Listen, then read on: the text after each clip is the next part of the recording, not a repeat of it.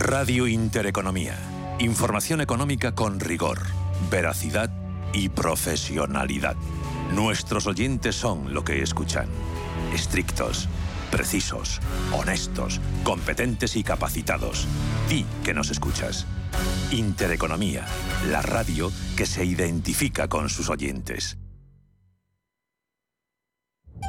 ¿Quieres estar al día de todo lo que está ocurriendo en el ecosistema cripto? ¿Te interesa el mundo de los activos digitales? No te pierdas My Economy, de lunes a viernes de 3 a 4 de la tarde en Radio Intereconomía, con Sergio Fernández.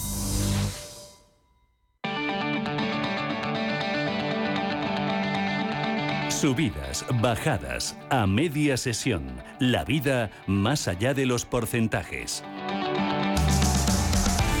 Tal y como los prometíamos este viernes, a media sesión se prolonga y lo hace, en este caso, centrados en conocer las políticas de apoyo a la familia en Castilla y León. Un empeño que vamos a afrontar con la consejera de Familia e Igualdad de Oportunidades, con Isabel Blanco. Pero ¿quién está con ella? Es Ángel Cuaresma. Ángel, bienvenido. Muy buenas tardes, todo tuyo. ¿Qué tal, Rafa? Buenas tardes a ti y a tus oyentes, que también durante esta hora espero que sean los míos. Muchas gracias por tu presentación y con tu permiso arrancamos desde Valladolid, desde Castilla y León. Adelante.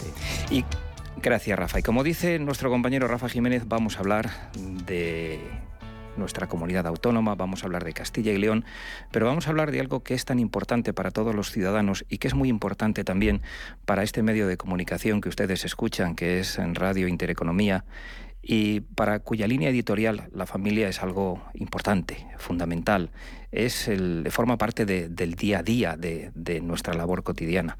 Y como dice Rafa, está con nosotros, eh, entre otros amigos y entre otros invitados, la consejera de Familia e Igualdad de Oportunidades de Castilla y León, Isabel Blanco. Consejera, ¿cómo está? Muy buenas tardes. Muy buenas tardes como la consejera sabe que yo me voy a meter con ella, pues me tengo que meter con ella, pero no sé cómo. Yo estaba ahora diciendo, a ver, la consejera tiene una cuenta de Twitter ¿eh?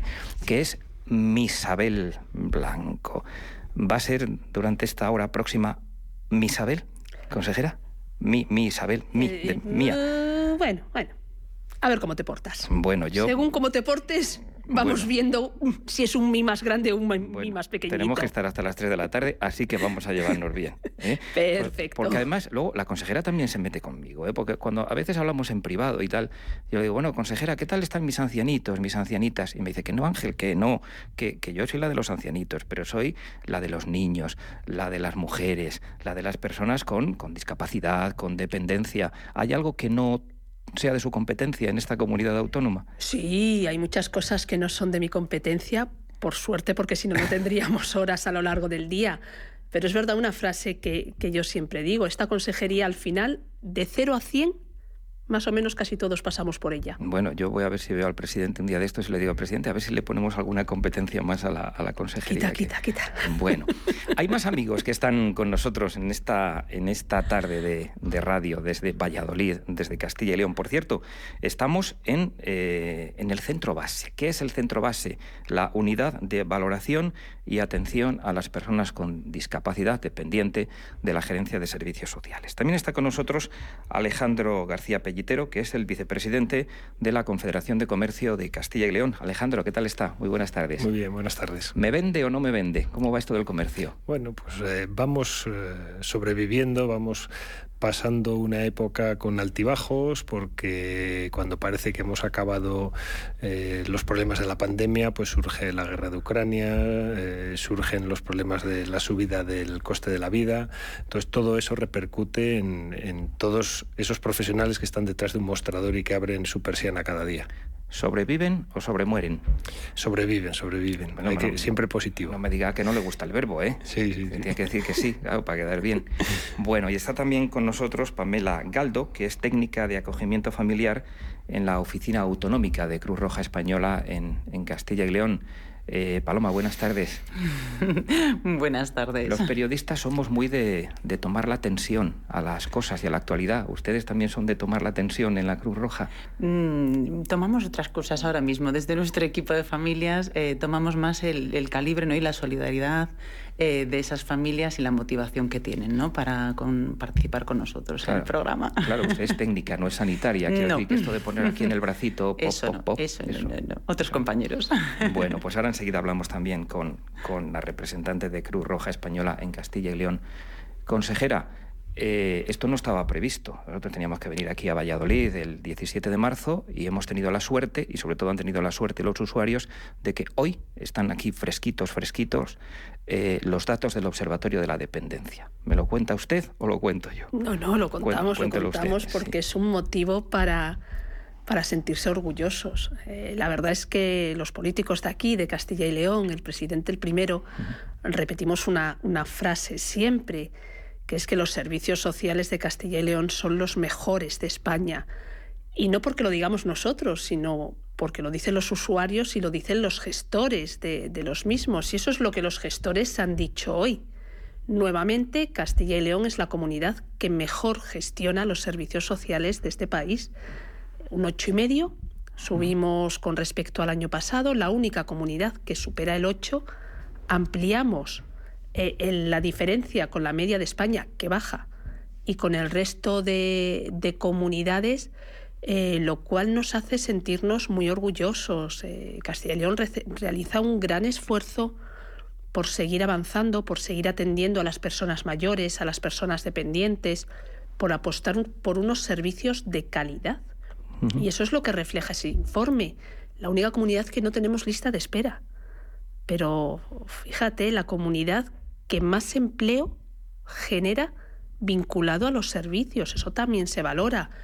En una comunidad como la nuestra, con un mundo rural tan amplio, me vais a permitir que diga una cifra que, que pone de manifiesto lo que es Castilla y León. Nosotros tenemos 2.248 municipios en Castilla y León, tenemos 5.000 pueblos, porque hay algún municipio que tiene más de un núcleo de población, y solamente 16 tienen más de 20.000 habitantes.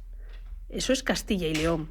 Y ahí hay que prestar esos servicios, que se genere empleo vinculado a, a los servicios sociales, en este caso, ayuda a fijar población, porque es un empleo que fijamos en nuestro mundo rural que no se localiza.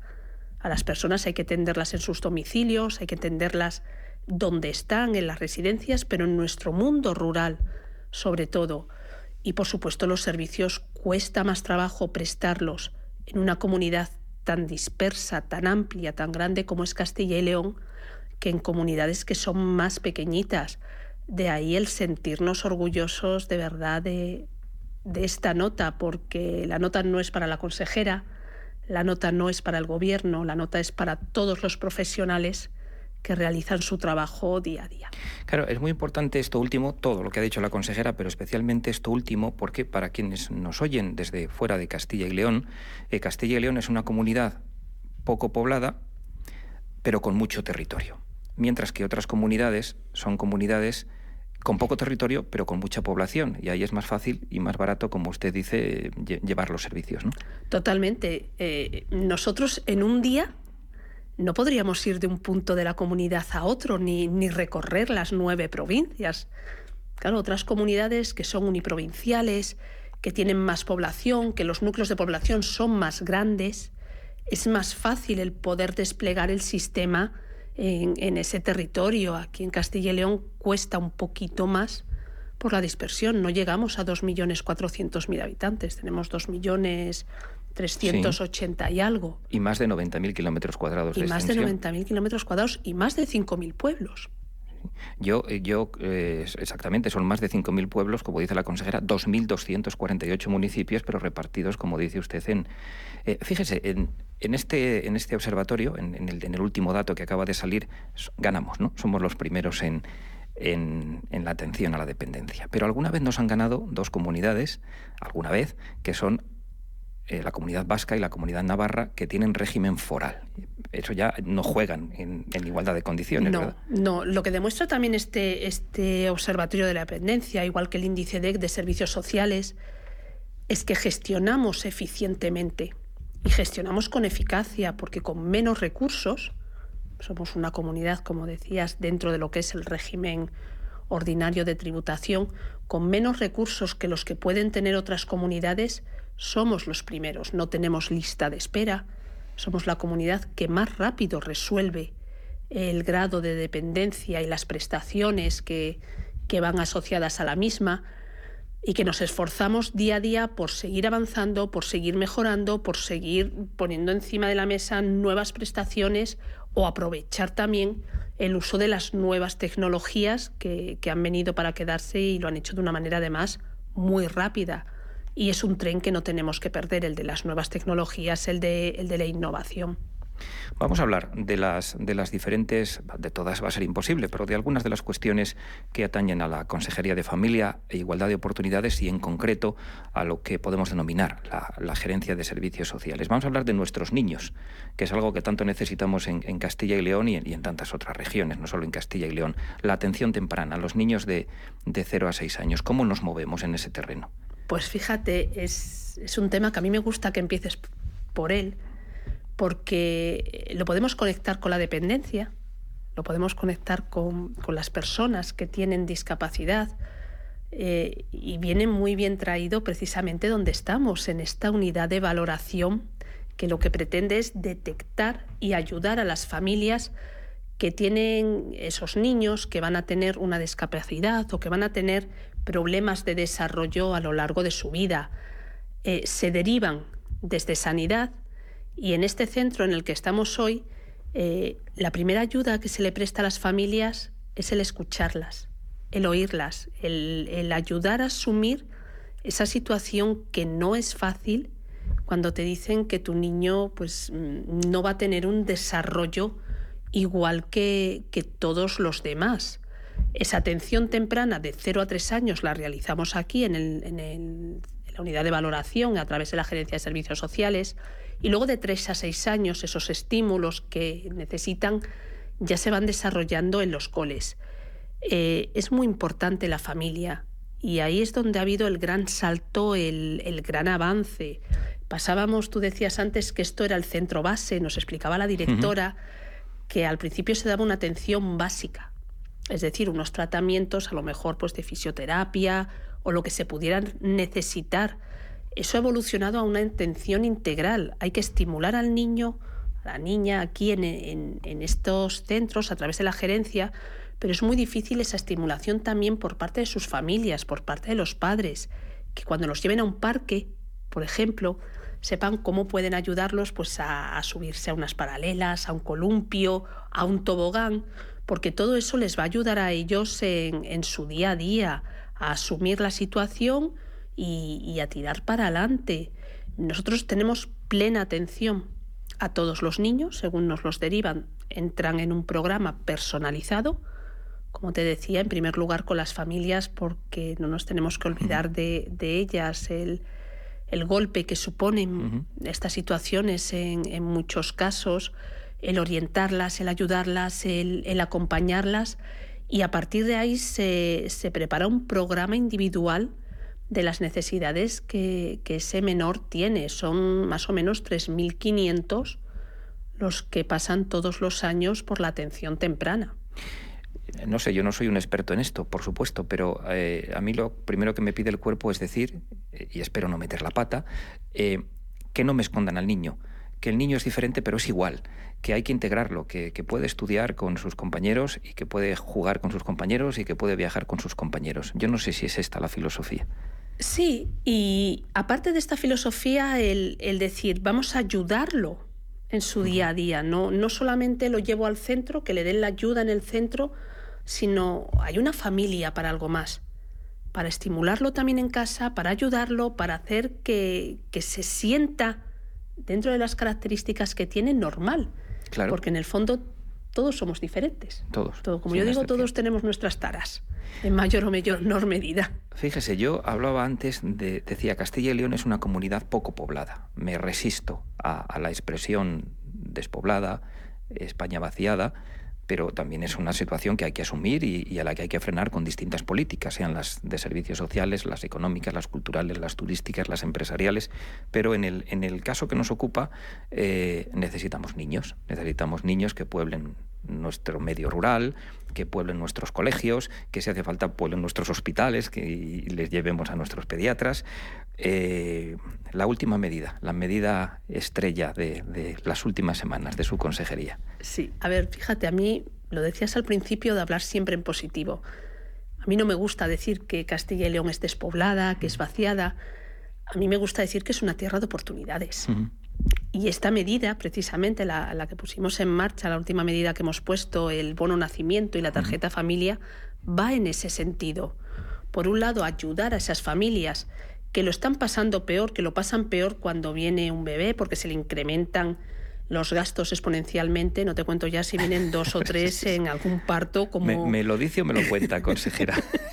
como estamos viendo. Entonces, se trata de ayudarlos, se trata de, de ofrecer a esas familias jóvenes mm, un aliciente más para venir a Castilla y León, para quedarse en Castilla y León. La pandemia, con todo lo que trajo, puso de manifiesto mm, que se puede vivir en Castilla y León y se puede trabajar en Madrid.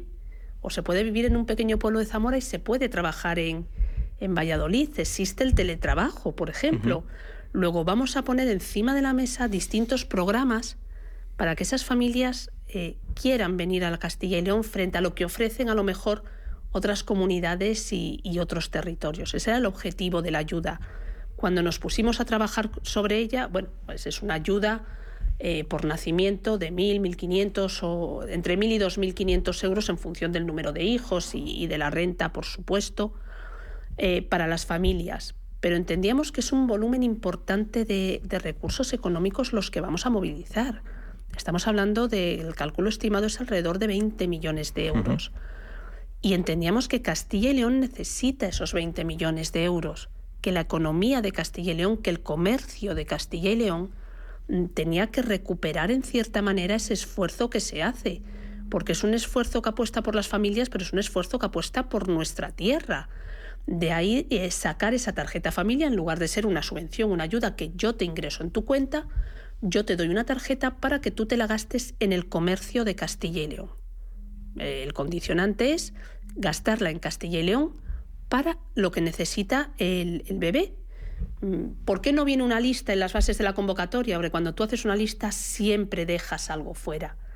Entonces es de sentido común lo que puede necesitar un bebé, desde pañales, un cochecito, las vacunas o los niños que puedan tener discapacidad esas gafas, esas prótesis o esos cascos que les hemos visto a muchos niños. Pero el objetivo es que esos 20 millones de euros reviertan también en la economía de, Castilla y León. Ahora vamos a explicar exactamente en qué, en qué establecimiento se puede utilizar el, el, bono nacimiento, pero dígame una cosa, consejera, eh, ¿qué mecanismos han articulado ustedes, eh, administrativos, legales, para evitar la picaresca?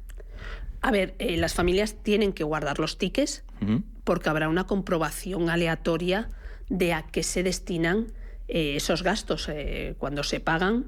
no se puede comprar por Internet, no se puede comprar fuera de la comunidad, eso salta automáticamente en el procedimiento que va asociado a la tarjeta, pero claro, no se puede comprar una PlayStation. Eso, eso ya para el bono de Sánchez, ¿no? Ese sí, sí, sí para ese de los 400 euros. Luego la puedes revender. Sí. Y entonces tienes encima un beneficio. Pero bueno, bueno si, queda, si queda en la comunidad autónoma, que decir que si son los niños de la comunidad los que lo hacen eh, bueno, y luego se lo gastan en nuestro comercio, pues, Lo malo pues es que luego se lo gastan en Internet. Ya, ya lo sé. En, ese sentido. entonces, es a través de esta, de esta tarjeta ellos pagan, tienen que conservar los tickets durante seis meses porque se les puede requerir en un momento dado el decir en qué lo has gastado. Eh, tengo entendido eh, que se puede consumir este, este, este bono en establecimientos de Castilla y León, es decir, tanto en lo que consideramos el pequeño comercio, comercio tradicional en sus diferentes formatos y también en grandes superficies comerciales, pero si están implantadas en Castilla, o sea, en, los centros implantados en Castilla y León. Sí, sí, eh, el objetivo era que revierta en la economía de Castilla y León.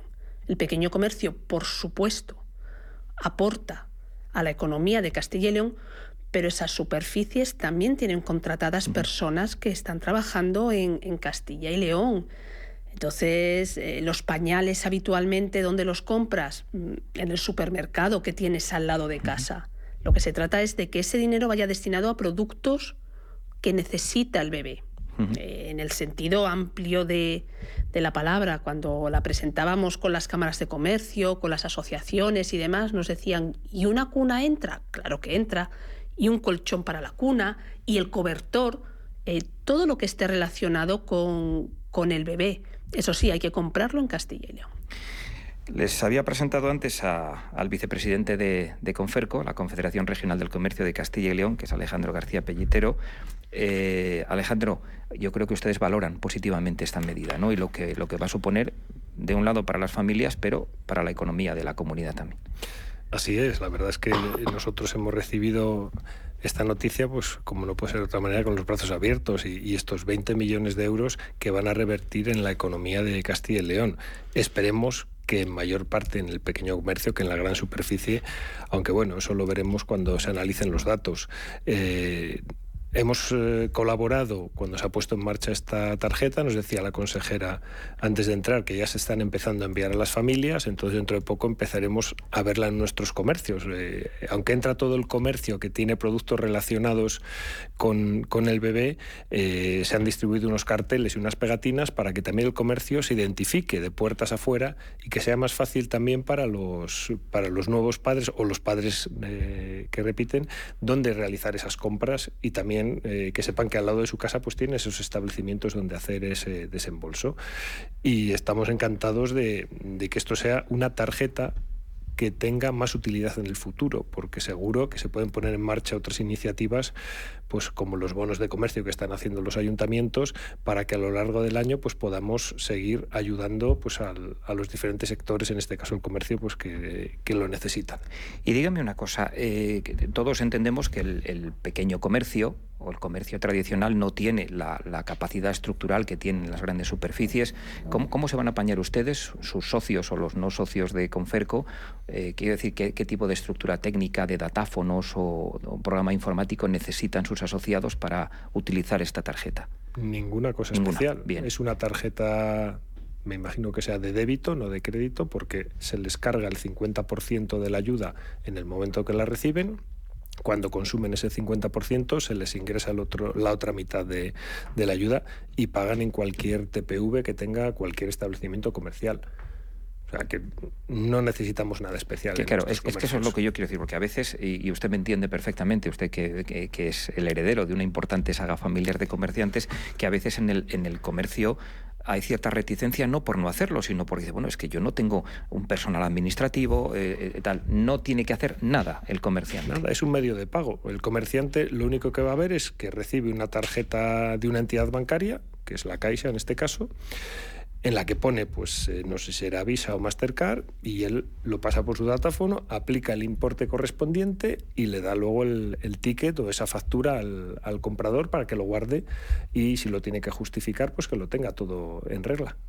Vamos a seguir hablando de, economía, porque al final este, este, medio se llama Radio Intereconomía y somos una emisora fundamentalmente dedicada a este tipo de, asuntos. Consejera, eh, Castilla y León suele ser, no suele ser, siempre eh, se sitúa entre las comunidades con menor tasa de paro de España. No digo que es la que menos tasa de paro, porque insisto, hay comunidades forales que siempre nos ganan porque son comunidades forales, pero dentro de las no forales estamos siempre entre las, entre las primeras. Eso significa que afortunadamente en las familias trabaja el padre, trabaja la madre y, cuanto más trabajen mejor, porque bueno, eso es un síntoma de progreso, de desarrollo y también respetamos, por supuesto, a quien, a quien no trabaja fuera de casa y se queda en casa, ¿no? Cuidando a los hijos, es igual de respetable.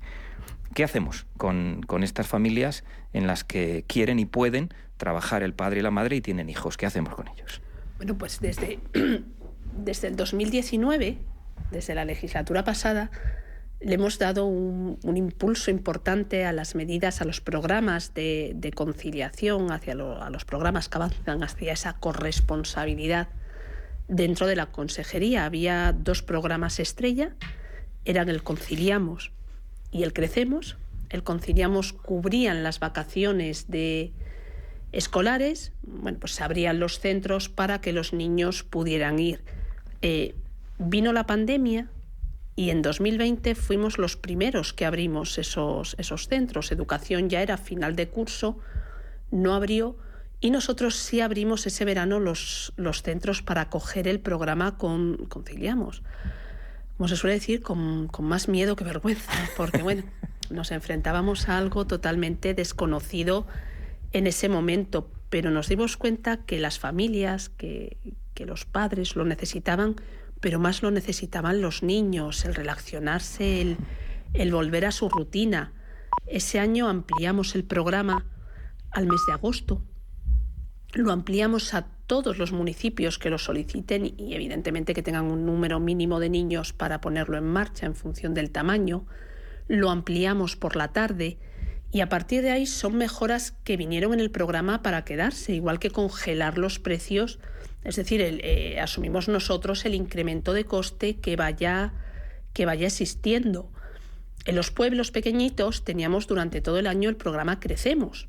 El programa Crecemos se financiaba eh, tres partes. Los ayuntamientos ponían a disposición el local y se financiaban eh, las familias, eh, las diputaciones provinciales y la consejería. Lo que se pretendía es en esos pueblos pequeñitos el tener pues, la escuela infantil, la guardería, que pudiera dar cobertura precisamente a todas esas familias jóvenes que quisieran instalarse en nuestro mundo rural, lo que, lo que hablábamos antes. Bueno, fuimos unificando criterios pues que tuvieran el mismo número de horas para que en toda la comunidad fuera muy similar y el año pasado ya los hemos hecho gratuitos. La Junta de Castilla y León asumió la parte de, de las familias y los hicimos gratuitos y, es uno de los programas más bonitos que hay, que más demanda tienen. Es bonito cuando vas a un pequeño pueblo en, cualquiera de nuestras provincias y ves un aula llena de, pequeñitos, de, niños de 0 a 3 que además están encantados de poder participar. Si no existiera este programa, a lo mejor esas familias no podían quedarse en estos pueblos. Y el año pasado, hace dos años, dimos un paso más allá y sacamos el bono concilia. El bono concilia es una ayuda de 750 euros por hijo, no por familia, sino por hijo para ayudar también en esa conciliación, por, por menor de 0 a 3 años, bien que vayan a una guardería, una escuela infantil, o bien que tenga una persona que los atienda y, que los cuide en, en, casa. Es una de las ayudas que más demanda ha tenido. El último año hemos dado, han sido 10 millones de euros, lo que hemos destinado 13.000 más de 13.000 ayudas, 13.300 me parece que han sido las que se han destinado a través de, este bono concilia. Y seguimos avanzando, seguimos mm, pensando y diseñando nuevas medidas que faciliten la, conciliación de las familias, las ayudas de excedencia, las reducciones de jornada y demás, pero hay que seguir pensando y ser innovadores, sobre todo teniendo en cuenta cuál es nuestro territorio y cómo es nuestro territorio. Claro, es que eh, todo esto que está usted explicando, dice, bueno, ahora llega la Semana Santa, ¿no? Eh, día 31, viernes de Dolores, empieza la Semana Santa, pero quedan unos cuantos días hasta el puente grande, jueves, viernes, sábado y domingo, en el que algunos padres descansan, otros no. ¿eh? Pero tenemos ahí tres días laborables, que son el lunes santo, el martes santo y el miércoles santo. ¿Qué hacemos que es lo que usted estaba explicando, pero nos lo va a explicar todavía más, ¿qué hacemos cuando los padres trabajan y los niños tienen vacaciones? Pues o bien se tiran de los abuelos, que no siempre están disponibles, o tenemos el programa Conciliamos, que es lo que te explicaba. El programa Conciliamos son esos centros que están abiertos por la mañana, donde los niños van básicamente a jugar, a pasar el día, pues no solamente con sus compañeros habituales, sino que se relacionan con otros niños, que eso también es, es bueno de otros barrios o de otras zonas, eh, se ponen en determinados colegios, no están en todos los centros y cubren esos días. el programa Conciliamos cubre las vacaciones de Navidad, cubre Semana Santa, lo hemos puesto en carnavales, que era una demanda también de, las familias, y cubre las vacaciones de, verano. Yo creo que ayer lo comentaba con gente de su departamento esto no es ideológico, ¿eh? esto es, una realidad. Es que, el, eh, lo, de las, lo de los días laborables de Semana Santa ya lo tenemos asumido. Lo de los días laborables de las dos semanas de Navidad lo tenemos asumido. Y lo de los días laborables de la parte de verano, que no nos toca vacaciones a los padres, lo tenemos asumido. Pero lo del carnaval cuesta, ¿eh? Lo de esos días de, carnaval cuesta, porque es que te llega... Ah, claro, pues si es que eh, jolín, si es que hay dos días, hay lunes y martes que no sé qué, que no sé qué hacer. Sí, sí, sí. ¿Qué haces con los con los niños. Pues por eso fue el último avance que dimos, es decir, vamos a ponerlo, vamos a hacer el esfuerzo y vamos a ponerlo también en, en carnaval, porque el objetivo es ayudar a las familias. Vamos a dejar a la consejera que, que, respire un poquito, vamos a dejarla descansar, que va un poquito de agua de Castilla y León, agua mineral de Castilla y León que tenemos aquí en, en, el, en el centro base, en el centro de valoración y atención a la dependencia de Castilla y León. Y vamos a hablar con Pamela Galdo, de Cruz Roja Española en Castilla y León. Eh, Pamela, el programa de acogida de, Cruz Roja, ¿en qué consiste? De acogida familiar o de acogimiento, como vosotros lo llamáis, pero a mí me gusta más la palabra acogida. ¿eh? Pues el programa de acogimiento familiar es un programa de la Junta donde Cruz Roja es entidad colaboradora y se encarga de llevar todas las fases del proceso. A través de este programa lo que se trata es de dar respuesta a aquellos niños, niñas y adolescentes que por diversas circunstancias no pueden estar con sus familias de, de origen y bueno, a través de este programa, como decía, se trata de cubrir esas necesidades, es de carácter temporal, porque al final lo que se trabaja es para el retorno, ¿no? O sea, hay, hay unos equipos que también trabajan paralelamente con las familias de origen para reponer pues, ese daño, esa situación que esté presente y, el fin último y lo deseado es el retorno con su, con su propia familia. Claro, yo, yo sé que esos temas son muy delicados, lo, intentamos tratar con un poco de, simpatía, de buen humor, eh, sin faltar al respeto a nadie, pero esto es muy delicado, ¿no? Estos son temas en los que estamos siempre bordeando la línea que no sabes hasta dónde llegar con el comentario. Eh, eh, ¿Quién puede participar en, estos programas? ¿O quién debe participar? pues en el programa la verdad que tiene cabida todo tipo de, familias, independientemente de, de su estado civil, de su configuración, sexo, etcétera. Lo que sí que bueno, pedimos que haya ese carácter ¿no? Eh, voluntario y solidario. Pero son todas bienvenidas. Claro, pero quiero decir, y por eso yo me ponía tan, tan solemne, estamos hablando siempre de problemas que tienen, de, familias que tienen problemas eh, de violencia eh, dentro del ámbito de la familia, de, problemas económicos, de distancia geográfica, porque son siempre, siempre son este tipo de circunstancias tan complicadas o no necesariamente tiene por qué ser eso. A ver, para que se produzca una retirada de un menor de su entorno, pues son circunstancias complejas, digamos. Variopintas, diferentes, pero, pero son circunstancias complejas. ¿Y, y, qué requisitos se pide? Porque claro, eh, ¿qué, le pides o qué dices a una familia que a lo mejor se están peleando? Voy a hablar en plata, voy a hablar que a lo mejor uno de los dos miembros de la familia está en la cárcel o, o en el hospital. ¿Qué requisitos se piden y, y, cómo se consiguen esos requisitos, que me, parece complicadísimo gestionar este, este tipo de cuestiones. En cuanto a los requisitos, ¿te refieres a las familias que pueden participar en el programa, las familias que, pueden hacer el ofrecimiento? Y sobre todo la relación de la familia de, mm. acogida con la, con la familia de la que vienen los menores, con la que yo creo que el trato es un poco complicado, ¿no? La relación. Mm, bueno, no siempre tiene que haber relación, ¿eh? o sea, sí es cierto que se mantiene el vínculo con la familia de origen, dependiendo del caso y de las circunstancias, pero bueno, los requisitos en relación a la familia de acogida tienen que ver con que haya una estabilidad a nivel familiar, laboral, económico, que puedan cubrir las necesidades de ese menor, que tengan capacidades y habilidades para poder hacerlo. Y esto es un poco lo que a través del proceso eh, observamos, ¿no? ver qué tipo de capacidades tienen, em, habilidades y demás, para poder eh, dar respuesta a esas necesidades que los niños, niñas o adolescentes puedan tener y también trabajar en el encaje más favorable. ¿no? ¿Qué familia, qué capacidades tengo, con qué niño en grano mejor para poder dar respuesta a todo eso? ¿Y, cuál es el perfil de la, de la, familia de acogida? A ver, es una familia que, que, no ha podido o no ha querido tener hijos, digamos, biológicos. Es una familia que los ha tenido pero ya son mayores y ya pasan, ¿no? Como pasan los adolescentes de sus padres o, son familias que tienen niños eh, y, quieren tener todavía más y que, compartan sus niños la vida con otros niños. ¿Cuál es el perfil de la familia de acogida? Pues te diría que no hay un perfil. No hay perfil. Eh, hay familias que tienen niños, hay familias que no los tienen, hay familias que son ya hijos adultos y dicen, bueno, pues tengo tiempo ahora para dedicar a otras personas ¿no? y aportar mi contexto es que tenemos de todo tipo, no, no, no hay un prototipo. no hay un prototipo. y las familias que ahora nos estén escuchando y quieran acogerse a la acogida, eh, ¿qué tienen que hacer? ¿Cuáles son los requisitos? ¿Cómo se tienen que, si se tienen que rellenar un formulario, ponerse en contacto con Cruz Roja, con, con Consejería de Familia? ¿Cómo, ¿Cómo se tiene que hacer? Bueno, pues desde aquí animamos a todas aquellas familias que les pico un poco el gusanillo con este tema, que se pueden poner en contacto a través de un teléfono que la Junta tiene disponible, que es el 012.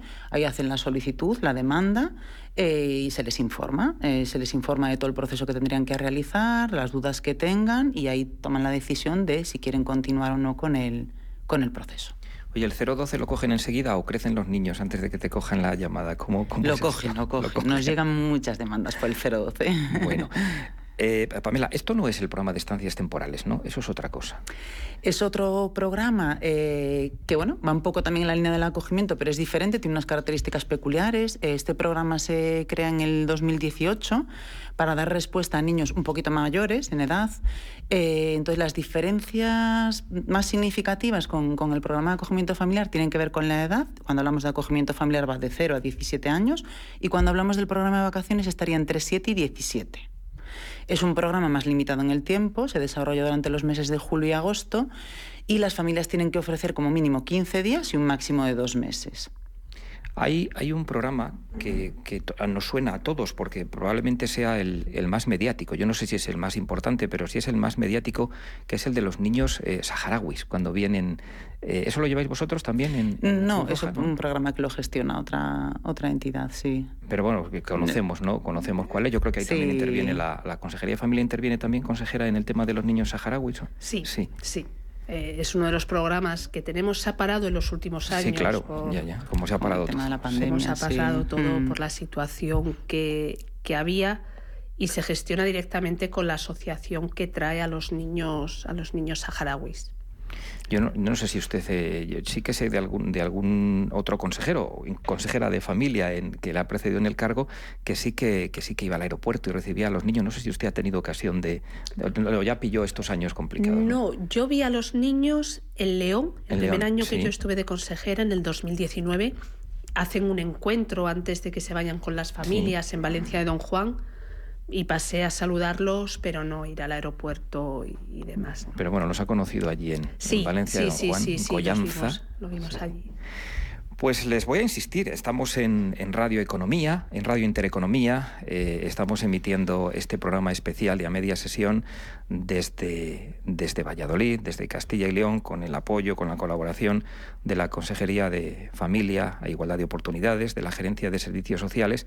Y yo quiero agradecer sobre todo pues, al, personal de, este centro base, de esta unidad de valoración, todo el aparataje, este estudio improvisado que nos han montado aquí, a Susana Cañizo, la responsable de prensa, la Como se dice en el mundo económico de la Consejería, que, yo, que eh, le va a subir el sueldo, consejera, a, la responsable de prensa o ya... no me la animes, no me la animes.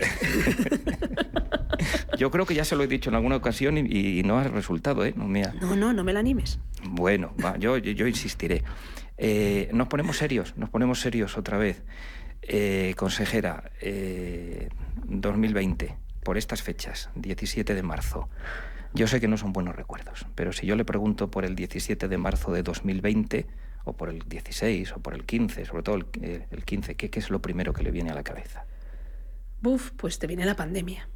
Evidentemente te viene la situación que, que se vivió. Mm, fíjate, son, son momentos duros, pero momentos que no hay que olvidar. Pues fue algo a lo que nos tuvimos que enfrentar todos desde, desde, el, desde el desconocimiento y, y, adaptarnos muy rápido, porque nos vino, la verdad, mucho más rápido de lo que, de lo que nos esperábamos. Yo lo piensas, si hablábamos de los niños, dices, jo, yo creo que son los grandes olvidados de esta pandemia. Nos centramos mucho en las personas mayores, en lo que pasaron en las residencias, en los hospitales, y nos hemos olvidado muchas veces de los niños. Para ellos fue muy difícil, muy difícil. Al principio yo me acuerdo se lo tomaban como bueno, una broma qué bien, vamos a estar 15 días hmm. metidos en casa jugando a la Play. Sin cole. Sin cole, no vamos a hacer otras cosas. Y luego los oyes hablar y, te da, fíjate, te da la cosilla. Cuando dicen es que nos perdimos la excursión de fin de curso, eh, nos perdimos la graduación, nos perdimos tantas cosas que esos ellos no, no lo van a, recuperar. Las personas mayores tienen eh, esa capacidad de resiliencia, de adaptarse a las circunstancias. Sí, bueno, y que han vivido pues, una guerra o una posguerra. Y... Sí, sí, sí, Ellos no la tienen. Ellos no, por edad no les ha dado tiempo a adquirirla y, y eso se nota. Se nota. Los niños de la pandemia son niños que tienen alguna carencia. El haber estado encerrados en su casa tanto tiempo, dices, si a los adultos nos costó, a ellos mucho más. Yo os contaba antes del programa Conciliamos, a mí me sorprendió mucho, eh, claro, los niños que iban, nos decían las, las monitoras que cuando llegaban lloraban porque no se querían volver, porque no querían volver a casa, querían quedarse allí. Dices, siempre ha sido al revés. Los padres los traen, lloran porque no me quiero quedar. Y había sido al revés. Niños que antes de la pandemia ya no utilizaban pañales volvieron a utilizarlos. Entonces yo creo que los, los niños han sido los grandes olvidados de, de esta pandemia. Sí, porque como usted ha dicho, bueno, se ha hablado mucho y probablemente con razón, ¿no? De, de todo lo que sucedió en, la, en, las residencias de personas mayores, la imposibilidad de, de, atender tanto desde el punto de vista sanitario como de, como de compañía a los mayores. Pero claro, lo de los niños, yo estaba y los adolescentes, yo estaba recordando ahora una, una canción de hace ya unos cuantos años que era Volver a los 17. ¿eh? A algunos nos, nos pilló con, con, con, los hijos en los 17 y no van a poder volver a los, a los 17. En, en, una entidad como, como Cruz Roja Española, en la que se mezcla lo sanitario con lo social, ¿cómo, cómo se vivió? Yo sé que es una pregunta un poco estúpida, pero ¿cómo, cómo se vivió la pandemia? Pues fue muy intenso, ¿no? Estaba el Responde, perdón, había sí. una serie de programas que se pusieron en marcha también para ayudar, ¿no? A las personas de todo tipo. Y, y, sí que es cierto que, por ejemplo, desde el programa, ¿no? Una pregunta que muchas veces nos hacen, ¿y cómo, cómo afectó esto a las familias que se ofrecen, dada la situación que había? Pues bueno, está nuestra sociedad muchas veces, cuando hay momentos de estos, las reacciones... Eh, de aportar todo lo poco que tienen y tuvimos una reacción en positivo de, bueno, de muchas familias que se acercaban diciendo eh, qué podemos hacer, cómo podemos ayudar, tanto en el programa de acogimiento como en otros, en otros ámbitos. ¿no? Uh -huh. Alejandro, lo del, lo del comercio es, es, un no parar, ¿no? Porque eh, yo creo que del comercio, de la hostelería, eh, está casi todo dicho, ¿no? De lo que pasaron o pasasteis en, en aquella, bueno, aquellos meses que, que fueron unos cuantos, ¿no? Sí, la verdad que supuso una época de muchos cambios, muchos cambios, de mucha incertidumbre y también de mucha solidaridad, como, como decías, no solo las familias, también las empresas, pues en, esos momentos en los que faltaba de todo, no había mascarillas, no había batas, pues eh, yo conozco casos en Valladolid de desplazarse hasta Cantabria a recoger una tela donde luego un taller de, de, bañadores que había en Valladolid confeccionaba esas batas para las para las residencias. O sea, fue un momento en el que lo primero que, que hizo todo el mundo fue ver cómo podía ayudar y luego reinventarse para seguir dando un servicio desde tu comercio, sobre todo los de alimentación, y para que la gente pudiera seguir manteniendo por lo menos eh, pues unos pequeños ingresos, porque eh, luego ya cuando pasaron los meses, pues em, empezaron el resto de negocios, pero había que, había que ver cómo sobrevivir con la persiana bajada esos dos meses y pico que estuvimos con nuestras tiendas cerradas, que no, mmm, ahí sí que nos, nos ganaron por goleada las grandes superficies y la venta online, porque eran los que tenían la estructura para poder, para poder dar ese servicio. Entonces, bueno, eso ha supuesto un antes y un después también para el comercio. Yo creo que la famosa digitalización que se habla tanto ahora empezó a, a convertirse en algo normal para todos a raíz de la, de la pandemia, por buscar algo positivo en esos meses tan, tan malos y tan duros. Y, gracias a esa solidaridad yo creo que salimos todos un poco más reforzados también. Porque a partir de ahí ya no se volvió a vender una... Luego verán ustedes las fotos del programa en, en las redes sociales y en Internet, pero no se volvió a vender una corbata, ¿eh? A partir de la pandemia. Ya nadie vamos con corbata a ningún sitio. Bueno, ha habido alguna recomendación desde el gobierno también por el tema de, de ahorro energético que nadie se cree, pero bueno. Ya, pero yo, o sea, a mí me parece muy bien que el gobierno diga no llevamos corbata, pero deje usted a los sugieres del Congreso y del Senado que no, que no la lleven también, sobre todo cuando les quitan el, el aire acondicionado. Consejera, cuénteme, y si no lo cuenta usted, por modestia lo voy a contar yo, sus jornadas laborales en, aquellos momentos tan duros. Esto no estaba previsto, esto estaba previsto para hacer un programa en positivo, pero acabamos hablando de, aquello tan triste de la pandemia. Bueno, pero también hay que hablar de ello. Sí, claro, que como usted lo ha dicho, no hay que olvidarlas. No hay que olvidarlas, sobre todo para aprender. aprender de ellas. Yo, la gente dice que la pandemia fue un punto de inflexión. Sí, sí. A mí me gusta decir que fue un punto de reflexión, porque te sirvió para cuestionar muchas cosas que creías que, funcionaban. Pues las jornadas interminables. Interminables. Yo, además, yo vivía en Zamora. Sí. Voy vengo, iba y venía todos los días. Entonces, bueno, pues estabas en la consejería a las 8 de la mañana. Pues yo no me quedé en casa, yo evidentemente. Claro. Estábamos en el trabajo y te ibas a las 10 de la noche. Te montabas en el coche, ibas por la carretera, no había nadie. Llegabas a casa, te acostabas y al día siguiente lo mismo. Bueno, pues tratabas de, de tapar todo lo que iba surgiendo, sobre todo porque como fue una explosión que fue tan rápido, no, no dio tiempo a, a organizarlo. Estábamos hablando de vamos a preparar los protocolos para cuando de repente cerramos. Hubo que organizar con, con, Cruz Roja el reparto de alimentos a todas esas familias, no solo alimentos, también los productos de primera necesidad, que de repente se tenían que quedar en, en sus casas. Eh, había que organizar eh, con los menores. ¿Qué hacíamos con ellos? Eh, durante la pandemia nos encontramos con casos que de repente las familias, los padres tenían COVID y ¿qué haces con los niños? Porque no tenían familia, no los podías dejar con nadie, no podían venir de otros sitios a buscarlos, hubo que habilitar recursos para ello, por supuesto todo el tema de de las residencias que fuimos aprendiendo sobre la marcha. Hoy día, bueno, pues las residencias ya tienen sus protocolos, ya tienen sus reservas de, de EPIs, ya saben cómo actuar, porque de hecho ha pasado durante todas las olas posteriores que, ha habido, pues cuando se detecta un caso ahora mismo se sabe perfectamente las medidas de aislamiento, eh, las mascarillas. Acuérdese que al principio no había que utilizar las mascarillas, eh, eran obligatorios los guantes, luego los guantes no valen para el día a día. Bueno, pues fuimos aprendiendo sobre la marcha y cosas que creíamos que funcionaban mejor, bueno, pues te das cuenta que es necesario reflexionar sobre ellas. Pero el señor que decía que no había que usar mascarillas cuando salíamos a cientos de muertos diarios, luego ganó las elecciones en, en Cataluña. El mismo señor que decía que no hay que usar las mascarillas y que hay que ir a las manifestaciones, ganó las elecciones en, en Cataluña. Pero bueno, cada uno, cada uno es muy libre, por supuesto, de, de votar a quien considere oportuno. Eh, Pamela, en la Cruz Roja, ¿cómo, ¿cómo se vivió todo esto que dice la consejera? El reparto de alimentos, la acogida de los niños, la distribución de los recursos.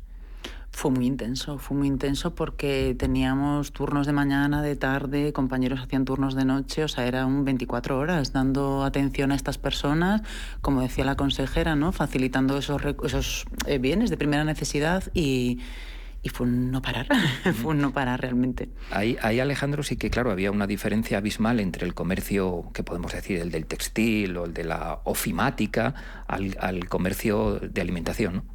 Sí, la verdad que eh, los, los, comercios de alimentación son los primeros que, que, empezaron a hacer el servicio a domicilio, que antes lo hacías un poco pues como un favor a tus clientes, en este momento era muy necesario, sobre todo con, con la gente mayor que también es la que más miedo tenía salir a la calle.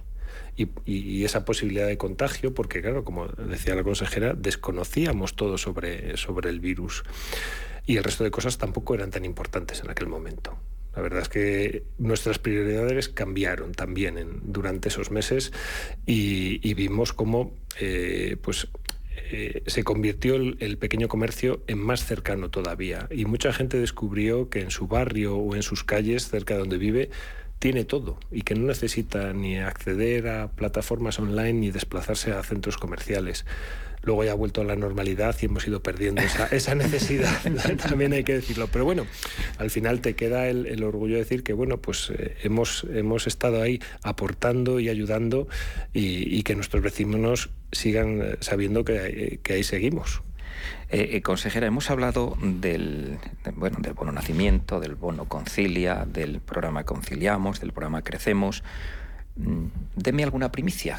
¿Cuál es lo próximo que va a poner en marcha la consejería? ¿Hay algo así? Pues por lo pronto vamos a gestionar todo esto que tenemos entre manos, que, que no es poco y que no es fácil.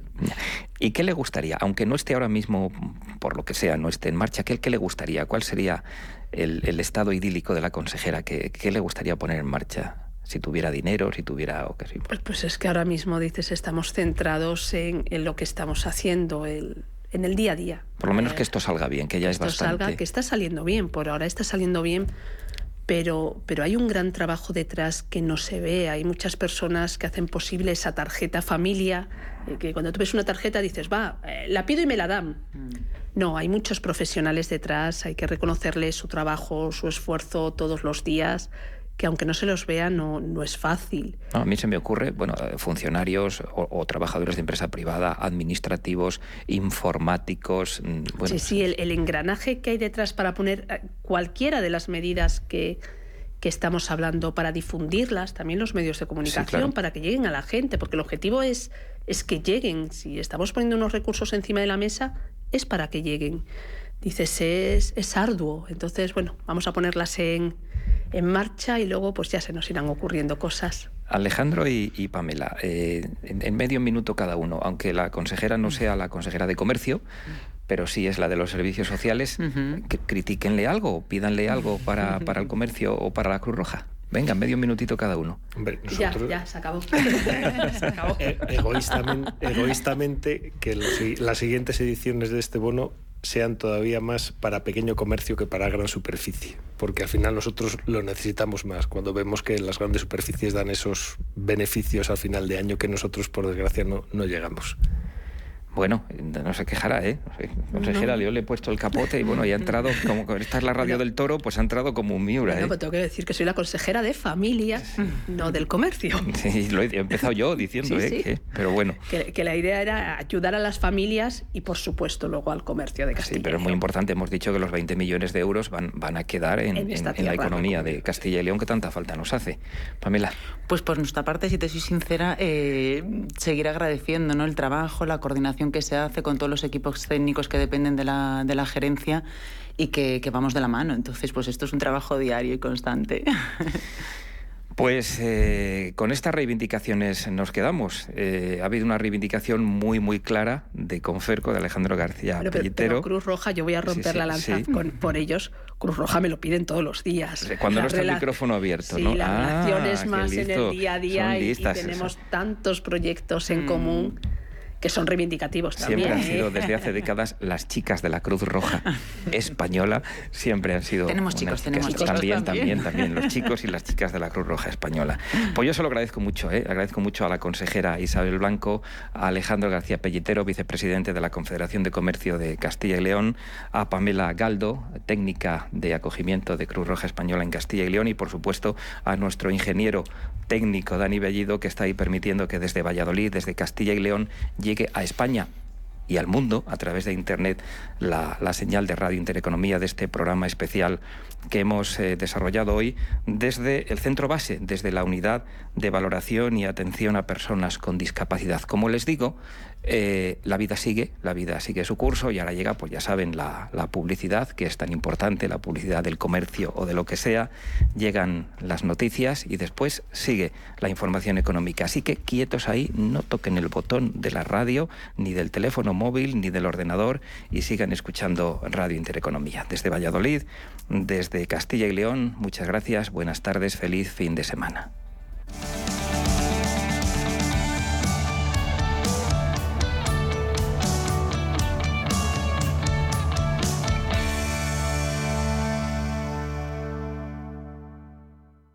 Testimonios reales. El otro día nos fuimos los dos a coger el autobús. Nosotros siempre estamos juntos en la residencia. ¿Eh? A lo mejor se dijo, mira, vamos a tal sitio. No, vamos al otro lado. Tengo que hacer lo que diga él. Siempre. Claro.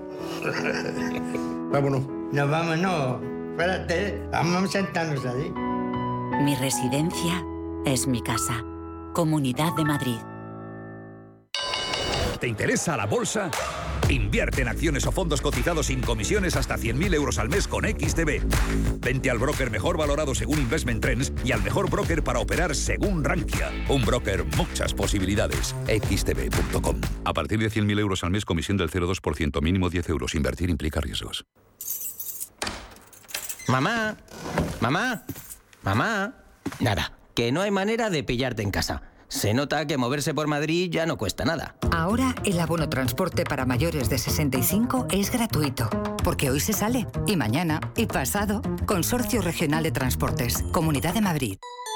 ¿Cuáles son las exigencias y necesidades del comprador actual de vivienda? ¿Cómo será la vivienda del futuro? ¿Cuáles las tendencias? ¿Qué relevancia tienen las certificaciones y los consumos energéticos en proyectos de edificación residencial? Este miércoles 22 de marzo, especial con IDE Inmobiliario, con la colaboración de Uponor, a las 11 de la mañana en Radio Intereconomía. Escúchanos. Si eres emprendedor, profesional o empresario y quieres estar al día en los temas que afectan a tu empresa, Cultura Emprende es tu programa. De la mano de Alejandra Rompedrique, Víctor Delgado y Ángel Calvo Mañas, conocerás las experiencias de otros empresarios y estarás al día en marketing, formación, tecnología, fiscalidad, eventos y más. Los viernes de 7 a 8 de la tarde en Radio Intereconomía. Son las 3 de la tarde, las 2